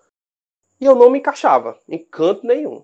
Você ponta? Não, não corro muito. Nunca corri muito. Nunca fui de correr muito. Nem quando eu jogava bola, eu não corria muito. Ah, mas, aí, antes, de, antes de continuar, só rapidinho, dá, dá uma, uma aula aí de três minutos sobre, sobre o esporte, porque ah, provavelmente a maioria não conhece. Beleza. E aí, mas é, antes de achar minhas posições, né, eu tive que aprender sobre o esporte. Aí eu fui ler. Primeiro, é, aprendi que o campo é bem parecido com o campo de futebol, 100 metros, 110 metros, por 90 e tudo mais. Ok, show, beleza, já sei que o campo é parecido. Então, não vai ser tão difícil achar as marcações. Erro miserável. Fui ver, tinha uma linha de 22, tinha uma linha de gol, tarará, tarará. A última linha, que era, aliás, a penúltima linha, a linha de gol, era onde a gente marcava a pontuação máxima, que eram os cinco pontos que valem o try, a pontuação máxima do rugby, e tem o direito de chute para você chutar nos, nos paus, que é mais dois pontos da conversão do try. E a gente foi aprendendo isso também com o tempo. Tinha o penal, que eram as penalizações que o árbitro podia dar, você fizesse um jogo sujo, você não pode fazer jogo sujo no rugby, o rugby é estritamente contra jogo sujo, você cair porque quer, ou fingir que tá sentindo dor. É, o rugby não existe isso. E aí o árbitro pode lhe penalizar, e se o time adversário quiser, ele pode chutar nos paus e fazer três pontos. E aí tem o rugby de 15, a gente começou treinando o rugby de 15, tinha muito moleque na época, muito moleque. As meninas tinham, que era uma quantidade menor, estavam treinando rugby sevens. E aí, que é, que é a, a modalidade olímpica, com sete atletas e sete minutos cada tempo. E a modalidade, modalidade 15, que a marmanjada tava, tava jogando, tava treinando, que era de 15 atletas em cada lado, com 40 minutos em cada tempo. São 80 minutos no jogo. E aí, beleza, fui tentando me encaixar naquelas posições. Era ponta? Não, não corria demais. Era centro? Não corro tanto e nem sou muito forte. Na época eu tinha o quê? 20, 20 anos de idade. Era? 20, 21. 21 anos de idade. E aí eu era magrelo, pesava 69 quilos. Eu tô Caralho, com 85. minha idade, moleque. é, eu tinha, eu tinha 69 quilos, eu era um, um magrelo, velho, só pra se eu caía no chão, eu não sou alto, tenho 1,73m, e se batesse um vento eu caía no chão. E aí eu fui, não, não jogo de centro. E aí fui, tem as posições dos mais gordos, né? Os forwards, os avançados. Eles geralmente são os caras que dá porrada mesmo, de, de conter os jogadores e tal. E aí, não, não tem condição para mim, eu peso 69 quilos, se eu levar uma porrada dessa, eu caio, chão, caio morto no chão, ou com a concussão cerebral, ou morto. Simplesmente assim. Então não dava. E eu fiquei, caraca, eu vou jogar de quê? Aí tinha duas posições que me chamavam muita atenção, que é a posição que mais, uma das posições que mais pensam, né? Que é o Scrum Half, que é o camisa 9, e o camisa 10, que é, aí eu vou fazer a menção ao futebol, que pode ser que fique a analogia mais próxima, que é o cara que pensa no futebol, também é o cara que pensa no rugby, é o camisa 10. E aí, beleza, eu, mano, eu vou jogar uma dessas duas posições. E aí, até a amiga minha perguntou na época, você vai jogar de quê? Eu disse, rapaz, se o, se o treinador me colocar de, de primeira linha, que são os mais pesados, que geralmente eu aguento mais porrada, eu disse, rapaz, se me colocar de primeira linha, eu vou. Não tem problema não. Eu doido na época, né? Tá fui. doido. aí comecei a jogar de Scrum Half, virei capitão do time. Já um pouco, pouco tempo depois virei capitão do time. E aí foi, foi uma experiência incrível. Rugby, assim, para quem quiser, já deixo aí até o, o comercialzinho aí, tem, tem muito time no Pará. É, e, e, e, o esporte em, em si ele é muito incrível. Não só o que, do que acontece em campo, mas por tudo que constrói o rugby. O rugby é um, é um esporte mais do que secular, tem mais de um século de existência. Ele chegou aqui no Brasil junto com, com o futebol em 1888. Então, é, é, e fora que os, os valores que tem no rugby é, não existem em outro esporte. Pode existir um ou outro, como na, nas artes marciais, tem bastante mas todos eles reunidos no mesmo esporte, camaradagem, solidariedade, respeito, acima de tudo, respeito ao árbitro, respeito ao adversário, aos espectadores, entendeu? É, é, é, só no rugby, só vejo isso no rugby. E aí, a arbitragem foi, foi, acho que foi por acaso, vou dizer que foi por acaso, porque eu gostava muito, muito, muito de estudar as regras, como eu falei no começo, né? Eu estudava muito as leis e achava aquele livro do caralho mas é muita lei, são 22 leis, o, livro, o, o esporte com mais leis possível é o rugby. E aí fui lendo, fui lendo, eu gostava pra caramba de, de chegar no treino e dizer assim, não, mas tu pode fazer isso, não, tu vai levar um penal, tu pode levar um cartão amarelo do, do, do, do e tal. Aí fui estudando, fui estudando, estudando. Os, os, os coletivos, né, que geralmente tem nos finais de treino, de qualquer esporte coletivo tem, tem os coletivos, né, que a gente fica jogando um contra o outro eu era o, o, árbitro, eu jogava e arbitrava, jogava e arbitrava. E aí ficava fazendo as marcações e jogava junto. Eu disse, mano, pode fazer isso não, mano. Tá doido, não pode fazer isso, é penal, mano. E aí continuava jogando, e aí apareceu um curso, aí por isso que eu digo que foi por acaso, apareceu um curso da CBRU, da Confederação Brasileira de Rugby, aqui no Ceará, foi um curso relâmpago, brotou aqui o, o curso de nível 1, né, os cursos da CBRU e da World Rugby, que é a FIFA do rugby, ela divide os cursos de cada formação em níveis, né? Então o árbitro tem o nível 1, o nível 2 e o nível 3, e os níveis depois que são os níveis internacionais, e coach também, preparador físico, tarará, nutrição, e aí eu fui fazer o nível 1 de arbitragem. Foi aqui no, na Universidade do Ceará, ou na Universidade Federal do Ceará. E aí, beleza, eu fiz, me apaixonei, me apaixonei, realmente me apaixonei. Foi um negócio assim incrível que eu, eu, eu, caraca, mancha, eu quero muito entrar em campo para fazer isso. Eu quero muito entrar em campo para apitar. Eu, eu, porque é muito divertido, mancha. O árbitro de rugby ele se diverte. Porque se ele não se divertir, ele não apita aquele jogo. Para ficar aguentando um bocado de, de, de, de, nego assim, se matando, pulando em cima do, da outra. ou, ou, ou, ou, meninas também, que eu já apitei jogos femininos. É, menina querendo brigar com a outra, puxando cabelo, que a gente já, já viu isso aqui no Ceará acontecendo, infelizmente. Tá, mas já teve e você tem que ter um jogo de cintura para segurar conflitos masculinos e conflitos femininos, são duas coisas diferentes. E aí aconteceu uma fatalidade muito grande, que foi em 2014, um ano depois, um ano e meio depois de time. A gente estava na primeira etapa do Campeonato Cearense, primeiro Campeonato Cearense que eu estava disputando. Aliás, na segunda etapa, a primeira eu joguei. É, a gente foi terceiro, quarto colocado de seis times. E aí, na segunda etapa, foi aqui em Fortaleza eu quebrei o fêmur direito. Numa, completamente sem técnica, fui taclear um cara, né? Que o tacle é como você derruba o cara, você utiliza os braços e um pouco de impulsão para poder derrubar o cara no chão, de modo que ele não se machuque e nem você se machuque. E o tacle não pode ser acima da linha do ombro. Então, eu fiz a maior merda possível que foi jogar o cara pra cima de mim. E, eu, e, eu, e o é. desnível do campo piorou ainda mais a situação, porque na hora que eu puxei é, o cara pra cima de mim, eu já tinha feito isso durante um jogo nessa mesma etapa e deu certo. E eu fui tentar fazer a mesma coisa pra ver se dava certo. Só que o cara era maior, tinha 90 quilos, é, sei lá, 1,90m de altura. Cara. E, eu, meu, e meu pé esquerdo simplesmente diz é, é, eu perdi o equilíbrio e eu puxei o cara, ele caiu praticamente sentado em cima da minha perna direita. Caiu sentado, vou dizer assim, caiu hum, sentado nossa. e só deu estralinho. Tem até um vídeo aí na, no YouTube. Tem, e, e estralou, só estralou, treco. Do jeito que estralou, eu caí no chão e lá nossa. fiquei. Lá fiquei. Eu não, consegui, eu não conseguia gritar, eu não conseguia gemer de dor, eu só, só, só botava a mão na minha perna e bolava de um lado pro outro assim. E que eu tava muito fraco, já era o final, já era um dos últimos jogos da fase de grupos. E aí já era, já depois daquele jogo já era as fases finais. E se a gente ganhasse, a gente ia para a disputa do terceiro lugar. A gente ia perder os outros dois. E aí eu simplesmente caí no chão, comecei a me contorcer de dor. E aí eu, mano, acabou. Minha história aqui de atleta de rugby acabou aqui. E realmente acabou. eu não tive. Eu tive vontade de voltar a treinar, voltei a treinar com o meu time. Ano passado ainda, voltei, emagreci. Foi na época que eu estava muito focado na academia e tal. E aí voltei a treinar rugby, voltei mesmo, normal, tackle, tudo normal, tudo normal de boa. Só que meu, meu psicológico bloqueou, né? Não é 100%. É sempre aquele 90% e minha perna é, fica respondendo alguns, alguns atritos. E aí a arbitragem simplesmente compôs assim, o resto da, da, da, da minha vida como, como rugbyer, né? Como um praticante do rugby. Eu deixei o lado atleta de lado em 2015, depois que eu voltei a andar, passei quatro meses sem andar. Mas já em 2015 eu tive a, a grande oportunidade da minha vida, que foi apitar uma, uma, uma etapa de um Super Sevens nordestino, que é uma, era uma das competições maiores que tinha aqui no Nordeste de rugby sevens, só perdia para o Super Sevens brasileiro. E ah, eu, eu tive a, a, a honra máxima de apitar uma final, depois apitei outra final de novo, desse mesmo Super Sevens, feminino, masculino. Apitei final de Nordestão, que era o Rugby 15, que é, era o maior também. Demais, era, é, era, tipo a Copa do Nordeste, vou dizer, tipo a Copa do Nordeste, tipo a, ou, a, ou a Copa, Copa Verde do futebol, uh -huh, né?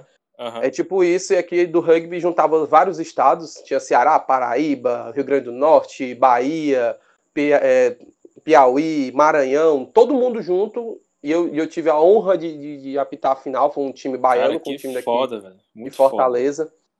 Mano, foi muito meteórico, foi muito meteórico, assim. E, e eu estudava, eu estudava, eu, tinha, eu ficava direto no WhatsApp com o meu formador.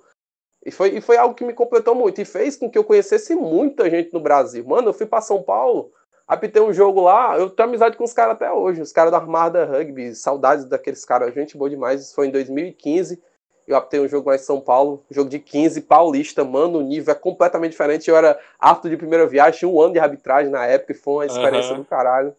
Aí, em 2016, Sim. apitei final do Cearense, duas finais de Cearense, apitei final nordestano em 2016, aí semifinal, e aí fui, fui, fui, fui só ficando aí, aproveitando e viajei Brasil afora, fui pro Pará, que eu tenho um prazer enorme de pisar no Pará, de, de reencontrar os amigos que eu fiz por causa da arbitragem, que eu fui chamado para apitar jogo, fiz muitos amigos no Pará.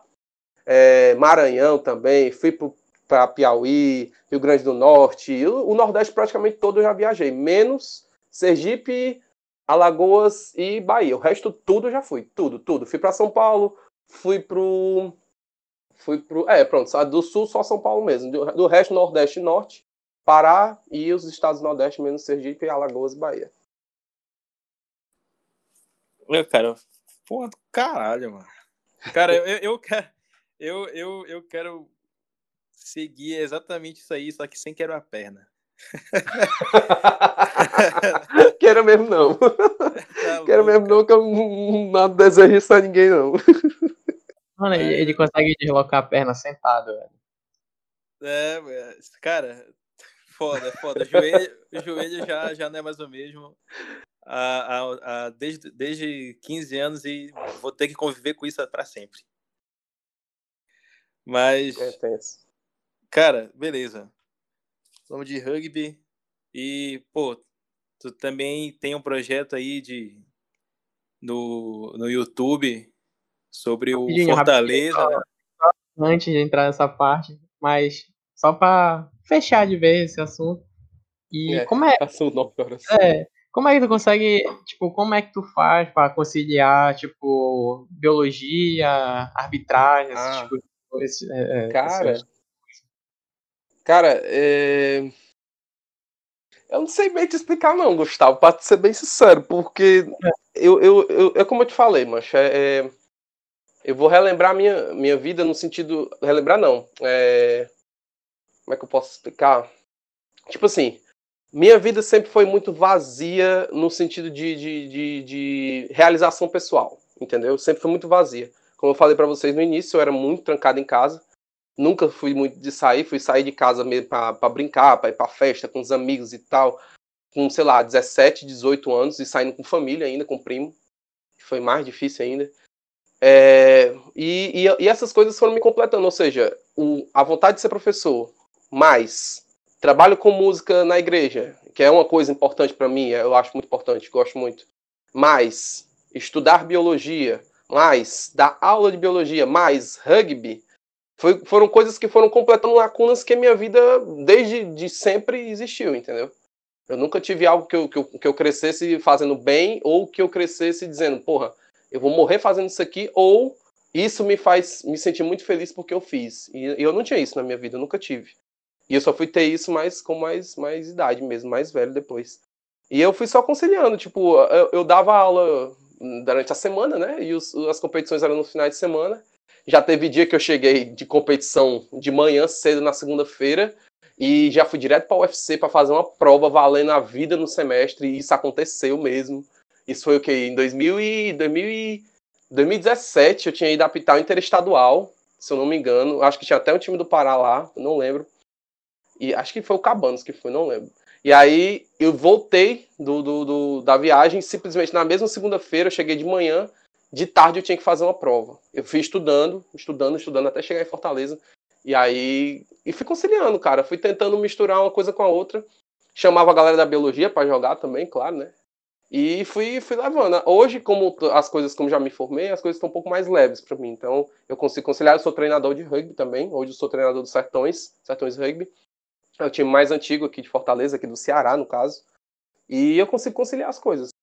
Eu vou tentando fazer da melhor maneira possível. É, bacana, bacana. Agora pode prosseguir. Não, foda. Mas só também, mais uma que eu fiquei quero tirar minha dúvida também. Cara, e, pô, sendo treinador e tal, como é que ficou treino e tal? Tu fica enchendo o saco da galera para treinar no WhatsApp? Como é que é? Cara, é... a minha história de treinador é um negócio meio louco, porque, como eu falei para vocês, eu quebrei a perna em 2014 e estava fadadamente dedica é, na minha cabeça dedicada à arbitragem. Eu sempre falei isso muito aqui para a galera da Federação Cearense, falava muito isso pro meu clube, na época que eu era de outro clube. E aí eu sempre dizia isso para eles que eu queria arbitragem, que eu queria arbitragem, mas não ia deixar o time e tal, porque eu gostava muito. Mas aí fui me aproximando, me aproximando, me aproximando, me aproximando. Virei auxiliar técnico do, do, do time, que era o Tubarões, eu era do Tubarões. Aí é, é o time mais novo aqui de Fortaleza. E aí fui, fui, fui desenvolvendo isso, fui desenvolvendo, tarará, tarará, até, até tal hora eu virei treinador do Leoas, que é o time feminino que é da mesma associação, Rugby do Ceará, Associação Rugby do Ceará, ela une o Tubarões Rugby, o Leoas Rugby e o, e o Simba, que é o, é o time infantil. E aí eu saí de auxiliar técnico do Tubarões e virei treinador mesmo, técnico, head coach do. É, head coach não, na verdade, treinador, né? O head coach era, era o presidente. E aí eu virei treinador do Leoas. Mancho, foi assim, de novo meteórico. Parece um toquezinho de, de Deus, porque foi meteórico. Em 2016, a gente foi vice-campeão cearense. E aí depois foi vice-campeão nordestino. Em 2017, a gente foi campeão cearense. E aí a gente foi só ganhando as coisas, mano. Foi, foi muito muito legal, assim, muito divertido. E eu não imaginava que eu, que eu também gostaria tanto de fazer isso que eu faço, né? De ser treinador de rugby. Sim, e aí fui, fui, fui levando, fui levando, fui fazendo, fui fazendo, gostei, gostei muito. Principalmente rugby feminino, que é algo que, é, que ainda existe pouco aqui no Brasil, principalmente no Nordeste, Norte, é, é algo que é pouco estimulado. E aí eu vi isso de perto, né? Eu, macho, entrando no mundo feminino, né? Apesar, a, apesar dos pesares, eu, eu, eu conseguia ter sensibilidade com o que elas passavam sempre tive toda a sensibilidade do mundo com problemas do mundo feminino, até porque eu não tenho o dia de meter o B dele nesse tipo de coisa, mas eu conseguia sentir, por exemplo, tinha uma rinhazinha de uma mulher, de uma menina com outra, ou coisas de dentro de campo, e aí na hora a gente conseguia conciliar e fazer com que a coisa funcionasse, entendeu? E aí eu saí do time ano passado, eu saí, E fui para o Sertões, que é só masculino, não tem feminino, infelizmente. Mas guardo um carinho enorme por eles, guardo um carinho enorme se eles escutarem esse, esse áudio. Eu guardo um carinho enorme por eles e foi lá que eu aprendi a ser treinador e muitas das coisas que eu, que eu conquistei foi ao lado deles, né? E hoje eu estou em outro time, por questões pessoais mesmo, minha, nada com eles. E só go gosto muito do que eu faço, mas se for para colocar na balança, não sei se vocês iam perguntar isso, mas já falando, se fosse para colocar na balança entre ser treinador e ser árbitro, eu prefiro muito ser árbitro, muito, muito mais. Mas ser treinador também me completa no rugby. Hoje em dia tu largou a arbitragem, só o treinador.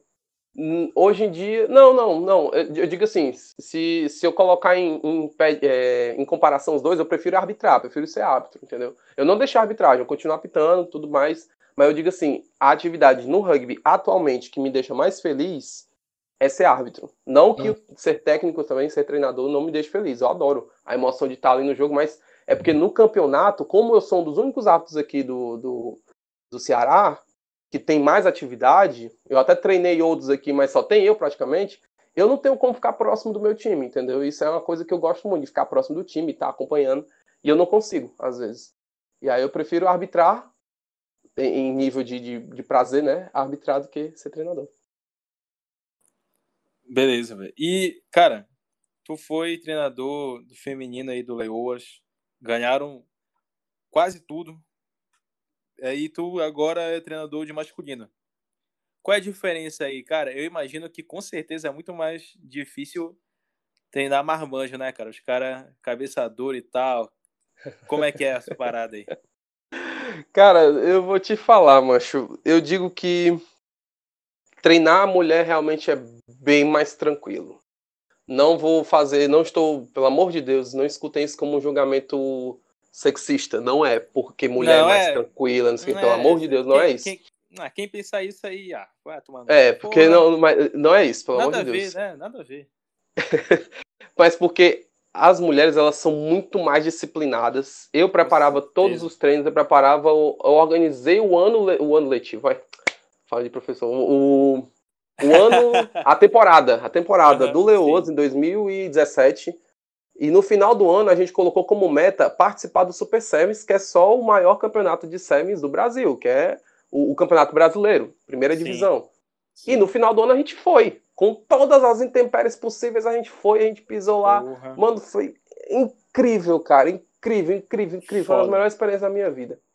E aí, mas se você comparar dar treino para um time feminino do que dar um treino para um time masculino, é muito mais tranquilo dar um treino para um time feminino, porque as meninas elas, elas absorvem mais rápido. Não estou dizendo que tem os, os rapazes não absorvem rápido, mas elas absorvem mais rápido, menos as minhas é, elas, elas não questionavam muita coisa de dizer, ah, não quero fazer isso, ou fazer corpo mole. Marmanjo gosta de fazer corpo mole muitas vezes. elas não, elas faziam questão de mostrar a força que estava bem, que tava, que queria treinar. Uma delas torcia o tornozelo e queria, queria porque queria treinar, que queria taclear e tal e tal. e eu, opa, foda. não vai por aí e tal.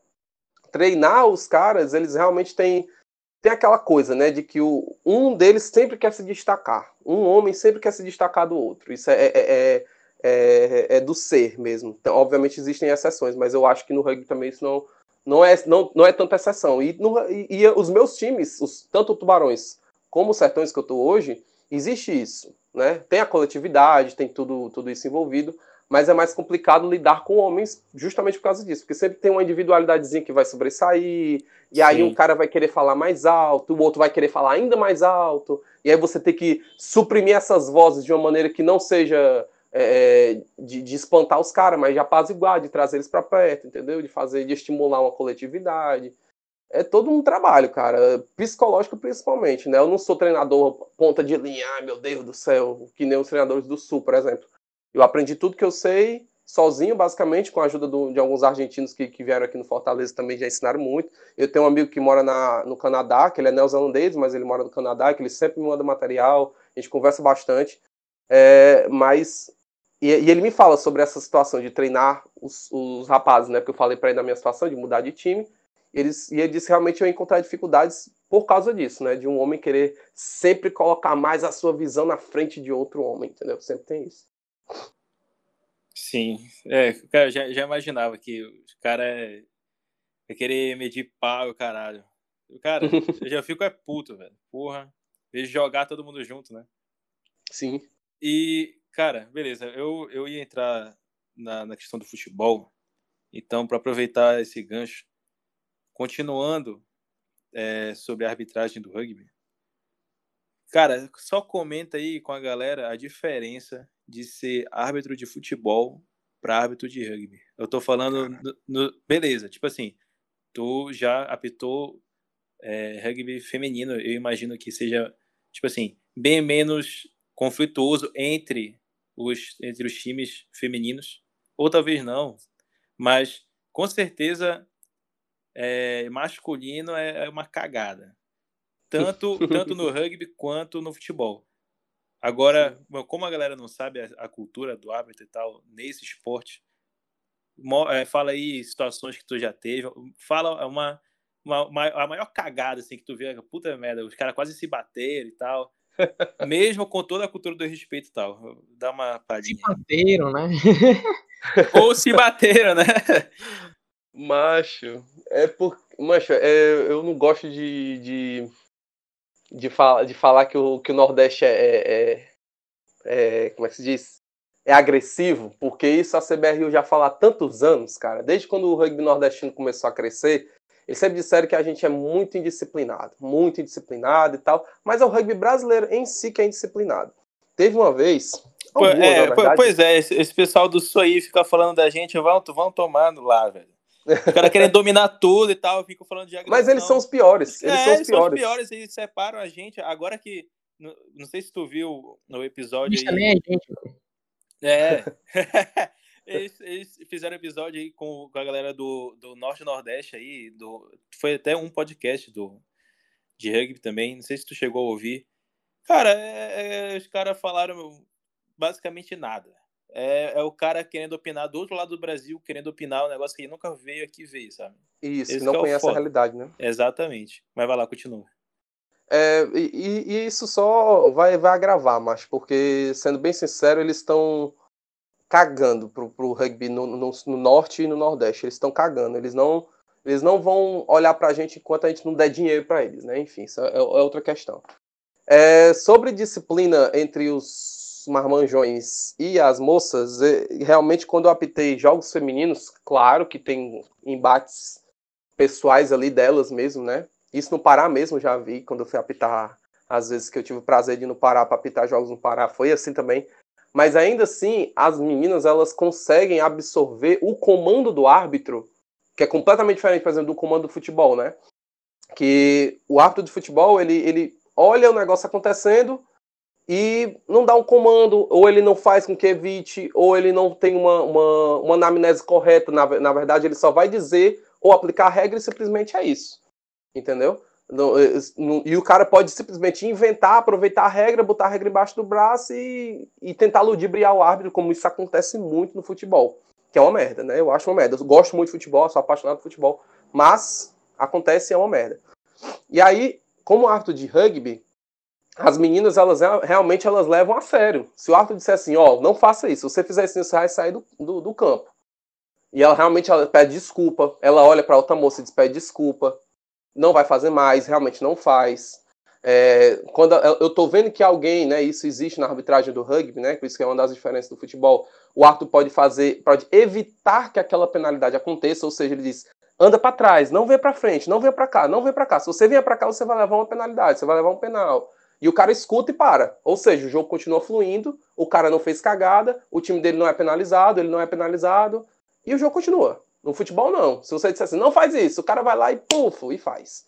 Entendeu? No rugby, não. Existe, uma, existe um controle de, de danos, né? E aí, no, aqui no Nordeste, o, o bicho pega mesmo. Aqui o pau quebra mesmo. E aí teve. Isso há alguns anos atrás. Hoje em dia o negócio tá um pouquinho mais tranquilo. Graças ao bom Deus, o Nordeste tá, tá mais tranquilo. Pelo menos os jogos que eu tô apitando.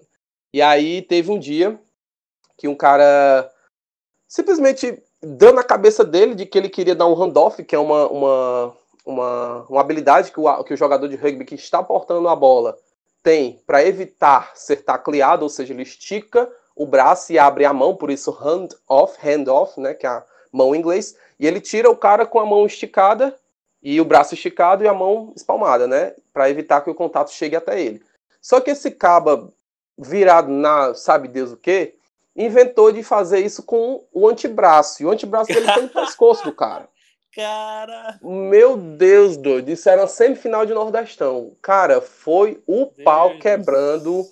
E foi a primeira vez que eu. Desculpa a expressão, que meu cu trancou mesmo. Que eu imaginei que eu não ia mais controlar aquele jogo, que aquele jogo estava perdido para mim, e ainda era primeiro tempo, final de primeiro tempo. E eu simplesmente. Eu, mano, eu não posso me descontrolar, eu não posso me descontrolar, eu não posso me descontrolar. E eu já tinha visto isso no, no, na internet e tal, mas obviamente as brigas do, do, do, outro lado do mundo, na Oceania, são coisas mais simples, é só um deixa, deixa é, disse-me disse aqui e tal, o cara empurra, empurra, sim, deixa disso sim. e tal, e para e tira. Aqui não, aqui era pé mesmo, os caras vindo de murro, de murro, de murro. E aí teve um ser humano que brotou, sabe Deus da onde, lá de trás, eu tava de costa, para esse cara, e ele veio aplicou um murro de cima para baixo, no pescoço do cara, assim, ó. Puf, de cima para baixo. Imagina aí, um punho fechado, é, é, é, a uma certa altura, ele pulou, né? A uma certa altura, vindo com muita velocidade, o cara não era forte, mas era, era meio magrelinho, mas veio com força, né? Ele pulou e, puf, veio mesmo no pescoço do cara, o cara caiu no chão. Nossa. Eu disse, pronto. Morreu. Knockout. Morreu, o jogo aqui vai, vai acabar, a polícia vai aparecer e eu vou preso, porque a responsabilidade de segurança é do árbitro. Sim. Aí eu, pronto ah, lascou. Aí eu. Isso na minha cabeça, né? Mas por fora eu tava aqui muito sério, muito tranquilo, apitando feito um condenado, soprava o apito, pobre rei do apito gritando. E aí parei o jogo, os caras conseguiram separar, né? E aí eu chamei eles. E aí os, os árbitros laterais eram, eram árbitros que eu tava treinando na época, aí eu chamei, eu chamei eles, eles disseram pra mim o que foi que aconteceu e tal. E aí eu, beleza, eu expulsei um, expulsei outro, dei cartão amarelo para outro. E aí, graças a Deus, não aconteceu mais nada. Já teve outros brigas e tal, mas era cor de tapinha assim. É, mano, que é isso? Aí o outro separava, um tacle mais forte, às vezes um tacle alto e tudo mais, que eram coisas mais controláveis. Fora essa que realmente foi quase uma tentativa de homicídio, né? Pode crer, mano. É, como, é, como as regras assim, dos cartões? É igual no futebol? Não. O... A única coisa que é parecida com o futebol é que o cartão vermelho expulsa, né? Qualquer esporte, cartão vermelho é tá fudido. Você sai e não volta mais. Só que no rugby, o cartão amarelo, ele te deixa um tempo fora. É, eu gosto muito de dizer, de fazer com os meus. com, com os caras que eu dou cartão amarelo. Fiz isso até no Pará agora, Nicola, quando eu viajei para ir ano passado, com o Beni. Você vai, vai lembrar quem é, um jogador muito bom da, do, do, do Acemira, Acemira Rugby. E aí ele levou o cartão amarelo. É, rival do, do Nicola. Rival. E aí ele levou um cartão amarelo, que ele deu um tackle muito pesado, ele estava muito estressado, ele começou a gritar e tá, tá, tá, tá, tá, tá, foi na última etapa do Paraense. E aí eu botei ele para fora. Não falei muito, eu olhei assim para ele, ele é maior que eu, muito, o Nicolas sabe, ele é gigantesco. e eu tenho 1,73m, sou um anão na frente dele. E aí eu botei ele para fora. E no Rugby Sevens, que era a modalidade que estava sendo disputada, você fica fora 2 minutos. No Rugby 15, você fica fora 10 minutos e era rugby service e tal, ele ficou fora dois minutos. Eu botei ele para fora instantaneamente. Quando ele voltou, eu, eu, eu, parei o jogo, o jogo tava, aliás, o jogo tava parado, né? E aí eu, e o árbitro de mesa, a árbitra de mesa disse assim: Senhor, o, o dois minutos dele já passou. Aí eu, beleza, na hora que ele foi entrando, eu deixei a bola lá parada, cheguei perto dele e disse: Bem, você tá mais calmo? Ele disse: Tô, senhor, tô, senhor, me perdoa, me desculpe, me desculpa.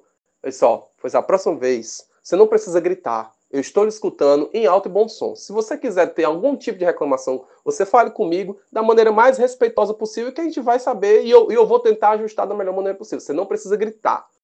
Tenha respeito comigo que eu vou ter respeito com você. Ele, tudo bem, senhor, me desculpa, me desculpa, me desculpa. Ele saiu bem, bem amoadinho, como a gente diz aqui no Ceará, e voltou pro canto dele. Eu não precisei gritar com ele, eu não precisei gritar com ele. O, o Nicola viu, quando eu apitei jogos do, do Japuaçu, que é o time do Nicola, eu não gritava com ninguém, eu não precisava desrespeitar, que a gente não precisa fazer isso no rugby. Chamava todos de senhor, isso é um costume do rugby, isso em qualquer lugar do planeta. Se você chegar, um árbitro é chamado de senhor e ele chama os atletas de senhor, ou senhoritas, ou senhoras, é, no, rugby no rugby feminino. E eu simplesmente não precisei gritar, não, ele não precisou me desrespeitar, ele, obviamente ele não me chamou de filho da puta, não xingou minha mãe, não fez nada disso, mas ele exaltou a voz e deu a entender de que eu estava favorecendo o outro time, o, o Cabanos, eu acho, na época. E aí eu simplesmente não ia deixar isso que aconte acontecesse isso, que isso é uma falta de respeito. E aí botei ele para fora. Mas isso acontece muito no rugby, mas existem maneiras de contornar, né? Sempre com respeito, claro. Entendi, pode crer, cara, pode crer. Cara, se tu, tu, tu ainda tem um tempo aí ou tem que fazer uma coisa? Quem, eu? É, ué. Não, pô, tô tranquilo aqui, tá de boa Ah, até beleza, duas horas cara. da manhã, se você. Se, se, se, tô achando que esse Beleza. podcast vai ter duas horas. Vai, vai Duas ter não. mais aí. Vai ter umas três horas, eu acho. Aí, não, não tem beleza. problema. nove. Pode ter Beleza. 5, 6 horas, mano. Que Beleza, vai então. falar, a gente vai falar aqui. Aí, cara, Diz. beleza, beleza. Eu. Bem, agora vamos entrar aí. Pô, tu tem projeto aí, como eu tava falando há sei lá quanto tempo atrás, de. So- é, do, no YouTube, um canal sobre o Fortaleza aí. Sim. Fa- Pô, falando nisso, fala aí o, o, o nome dele aí, é, até é, de quanto em quanto tempo posta vídeo, que a gente bota depois o link aí. Beleza. Cara, o YouTube foi um negócio muito doido que aconteceu na minha vida esse ano. Eu, eu parei de dar aula, né? Eu, eu fiquei desempregado, infelizmente, com a realidade de muitos brasileiros. eu, com 26 anos, sou mais um dos, dos quase 15 milhões de desempregados no Brasil. Três É, aqui. Você já você procura, tô procurando aí. Não, quando terminar a pandemia também eu vou atrás, nem que eu precise engraxar sapato, mas eu vou ter que ir atrás do emprego. Enfim. E aí, eu gosto muito de Fortaleza, sou torcedor do Fortaleza desde meus sete anos de idade. E gostava muito, gosto muito de, de, de falar assim em público, nunca tive problema de falar em público e tal, nunca tive medo. E aí inventei essa arrumação, realmente foi uma invenção. E aí o Fortaleza foi jogar a Copa Sul-Americana ah, no começo do ano com o time argentino, o time de- independiente, ele foi jogar lá. E eu tava muito hypado, cara, com o time do, do, do Fortaleza. O ano de 2019 foi um ano incrível. Foi no manchete no. no- no- Deus, moleque. Tu é doido, né? Tu é doido, mas foi um negócio assim incrível. O ano 2019 do Fortaleza foi um ano mágico, que eu nunca vou esquecer na minha vida. O último jogo do, do Fortaleza, vocês têm uma noção, e eu não tenho vergonha nenhuma de dizer isso. O, o último jogo do Fortaleza aqui no Castelão, eu tava chorando copiosamente. Porque eu lembrava do- da época de Série C, jogando com o Pode Paysandu lá na Curuzu, jogando com, com o Rio Branco, jogando com os times que nem existe mais. Mano, eu chorava, doido, eu chorava, parecia uma criança, doido, de ver naquela luz. Se vocês botarem no YouTube, vocês vão ver a festa Fortaleza e Bahia na última rodada do Brasileirão ano passado. Foi incrível. E aí, o Fortaleza na Sul-Americana e tal, eu, eu queria muito falar sobre Fortaleza. Eu via as páginas no Instagram e tal. Mano, eu não tenho um amigo pra falar de Fortaleza, só tenho um amigo que mora aqui perto de mim, que a gente sempre toma uma junto assistindo o jogo. E só tenho ele, basicamente. E meu, meu ex-aluno que ia pro jogo comigo, só. E aí, pronto, a gente só conversava, só conversava com ele. Eu, mancho, eu preciso conversar sobre alguma coisa com alguém de Fortaleza e tal. E aí eu achei um programa de rádio feito por torcedores, que é o Loucos pelo FEC, que era um- uma galera muito gente boa, gosto muito deles hoje.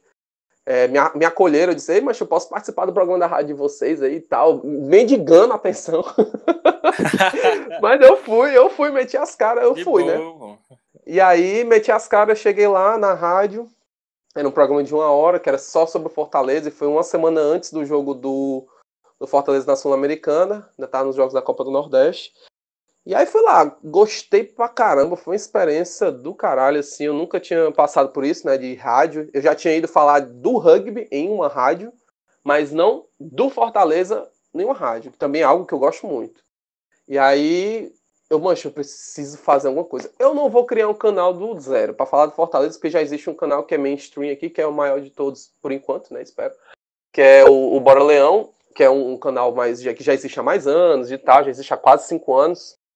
E, e o canal que eu faço parte hoje, o Fortaleza Eterno Amor, meu canal que eu faço parte, Fortaleza Eterno Amor, é, é, é de torcedores também, mas é mais simples, é, tinha pouco alcance, só tinha mil e 1.120 inscritos por aí. Pô, só isso? Cara, É, esse é era, começo, era pouco, pô. era pouco. E os, e os vídeos eram bem simples, porque o, o administrador ele, ele focava mais na página do Instagram, os administradores eram mais no Instagram, fazendo conteúdos e tudo mais.